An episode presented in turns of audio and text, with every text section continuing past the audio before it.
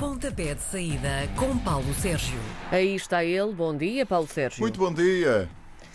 A época 2020-2021 eh, está quase quase a fechar. O campeonato já está praticamente arrumado. Tirando aqui o detalhe de o Rio Ave ainda ir jogar o play-off. De... Ainda não sabe com quem. Ainda não sabe com Aroca, quem. Com Aroca eh, ou com o Vizela, havendo ali uma possibilidade, enfim, remota de ser com a Académica de Coimbra. Aqui estamos a falar de despromoção, não Sim, é? À- sim, à segunda sim. liga. Portanto, vai ser na próxima semana. Ficamos então a aguardar ehm, o Na adversário. quarta-feira os jogos estão marcados já. São quarta-feira, eh, 21h45 hora de Portugal Continental e depois a segunda mão, a segunda volta, por assim dizer, no domingo, a partir das 19 horas.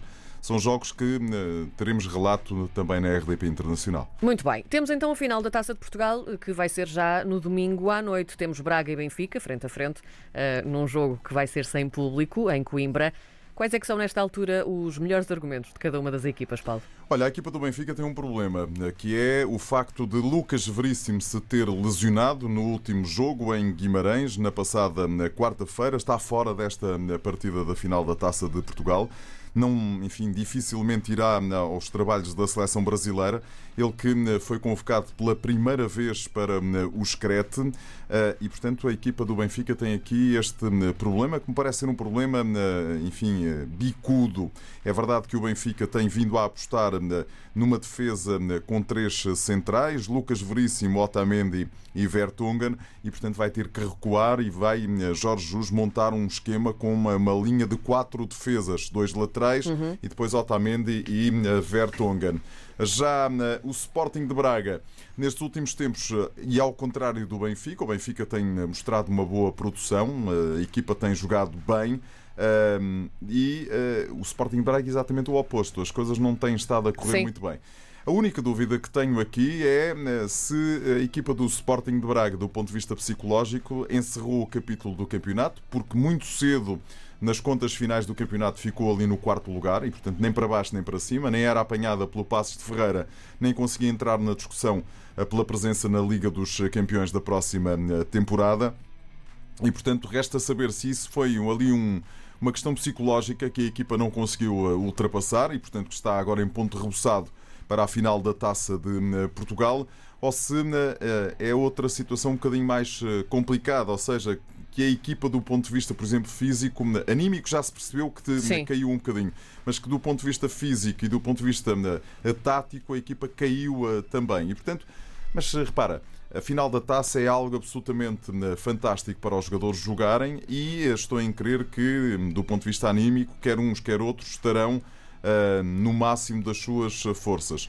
Para o Benfica é a salvação de uma temporada que não correu de, de todo bem. A equipa, eh, recorde-se que Jorge Jesus tinha prometido quando foi apresentado jogar o triplo. Está a jogar um bocadinho mais nesta fase final da da temporada. Nem vou discutir se o problema foi da pandemia, se foi. Não vale a pena Sim, entrarmos a esta altura já É, não vale a pena. Já não vale a pena entrarmos por aí.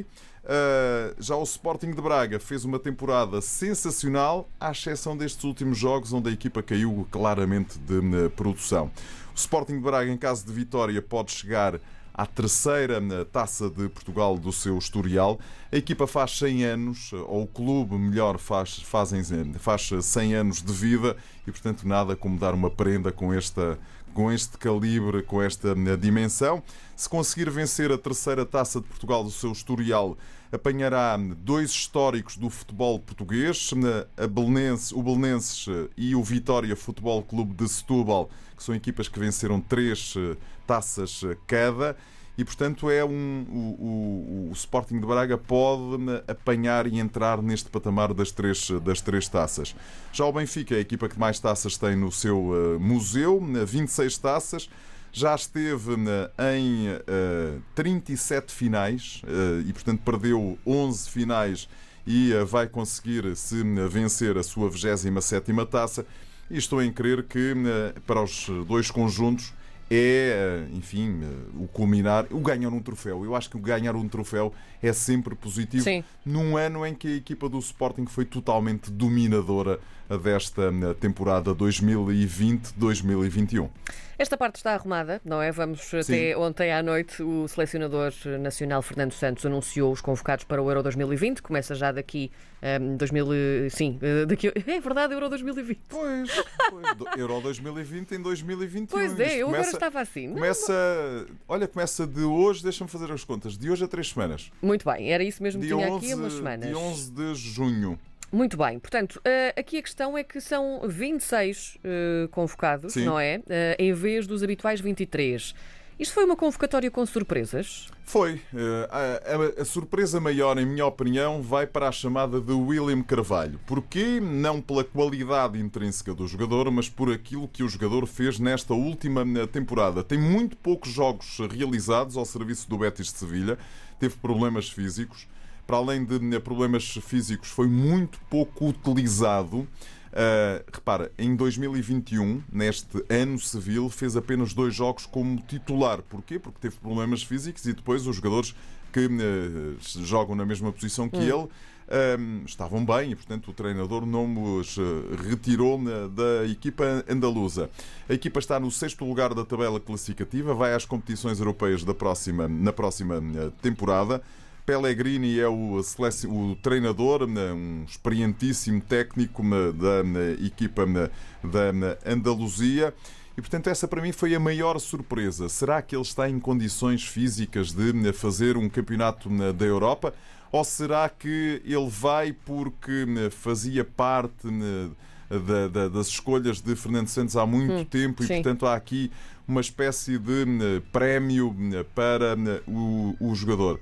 Enfim, estou em crer que se fossem 23 jogadores ele não teria sido chamado. Depois, as outras duas novidades no, na, na chamada do selecionador nacional são Pedro Gonçalves, é chamado pela primeira vez, é o melhor marcador da Liga Portuguesa. Eu quase que acho que é uma inevitabilidade ele ser chamado à seleção. Não acho que vá jogar muito, em boa verdade. Acho que faria mais falta e iria ser super utilizado no Campeonato da Europa de sub-21 anos eh, que também vai arrancar eh, dentro de, de segunda-feira a oito dias. É o primeiro jogo e, portanto, Portugal vai jogar com a Itália os quartos de final dessa eh, competição. E a outra surpresa, que é uma meia surpresa, digamos assim, o Gonçalo Guedes do Valência faz parte dos, eh, das escolhas habituais de eh, Fernando Santos. Esteve lesionado, mas acaba a temporada muito bem na equipa eh, do Valência, a marcar golos, a dar golos, a marcar, e portanto eu acho que não havendo Pedro Neto do Wolverhampton, que está lesionado, faz todo o sentido a, a termos estes jogadores. Outra meia surpresa, se quiseres mas que eu entendo é o facto de o selecionador nacional ter apenas chamado três eh, centrais de raiz.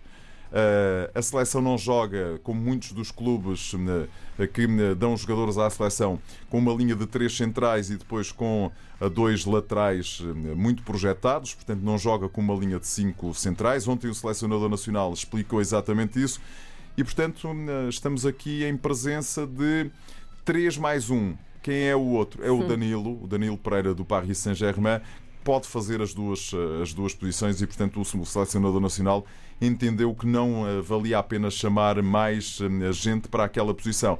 Até porque é talvez o único lugar da seleção, o único setor que estamos ali, temos ali um bocadinho de hum, alguém que faz falta, faz falta termos mais soluções e não temos muitas soluções. Repara, o Pepe e o, um, o Zé Fonte têm ambos, ambos os dois, passa a expressão, têm mais de Sim. 35 anos, não é? Sim. E portanto é um Bem setor algo pesa. envelhecido. Bem sei como pesa os 35 anos. Eu já não me lembro.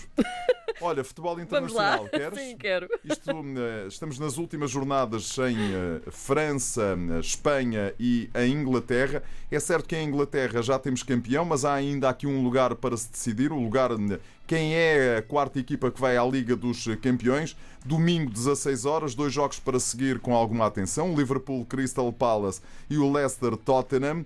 Se né, o Liverpool vencer, isto fica resolvido e é a equipa do Liverpool que vai à Liga dos Campeões. Se empatar com o Palace ou se perder e se o Leicester vencer o Tottenham, vai a equipa que venceu a taça de Inglaterra.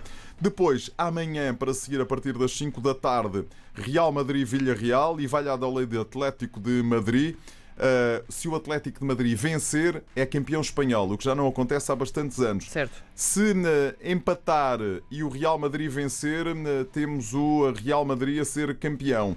Se houver um empate, um empate pontual entre ambas as equipas, olha, se o Atlético de Madrid empatar, se o Real Madrid vencer, é o Real Madrid o campeão, porque tem, uh, tem vantagem, ganhou em casa e uh, empatou no Anda Metropolitano. Para, para seguirmos aqui com toda a atenção, sendo que eu acho que o Atlético de Madrid não vai desperdiçar essa oportunidade, mas na semana passada, frente ao Osasuna, marcou nos últimos 3 minutos do jogo e ganhou o jogo. Aquilo foi, foi da Feliz. E depois em França, no domingo à noite, uh, o Brest joga com o Paris Saint-Germain, o Angers com o Lille.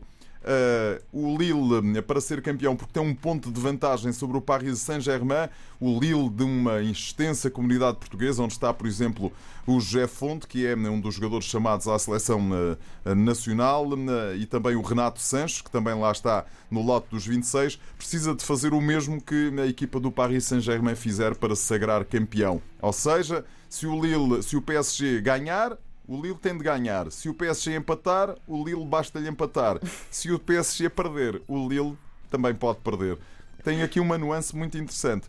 O Lille tem três derrotas em casa, uma das quais com o Angers, com quem vai jogar nesta última jornada. Também para seguir com toda a atenção. Muito bem, e nós? Nós vamos nos despedir eh, por esta temporada desportiva. Sim. Eh, viremos e eh, voltaremos lá mais para a frente quando isto recomeçar tudo. Fica combinado então. Beijinhos e um obrigado beijinho grande. Obrigada.